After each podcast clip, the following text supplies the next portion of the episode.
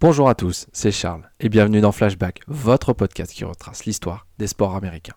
Et aujourd'hui, retour sur le 14e opening day de la carrière du lanceur des Mets, Tom Seaver.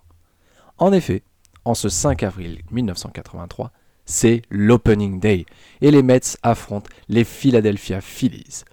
Et pour la 11e fois sous le maillot des Mets et la 14e de sa carrière, Tom Seaver est en charge de lancer pour ce premier match de la saison. Il égale ainsi le record de Walter Johnson avec ce 14e départ.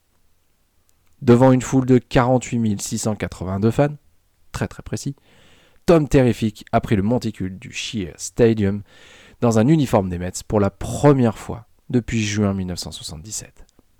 Il n'était plus le lanceur que les Mets avaient connu à ses débuts, mais il avait tout de même de beaux restes.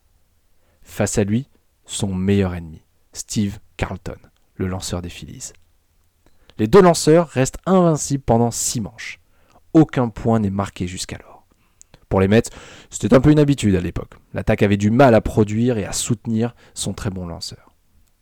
Lors de la sixième manche, Seaver est retiré de la rencontre au profit du pinch hitter. Seaver ne pourra donc pas se voir attribuer la victoire finale des Mets.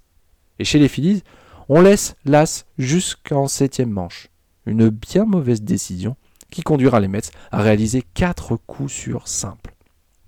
Les Mets l'emportent finalement 2 à 0 pour cet opening day.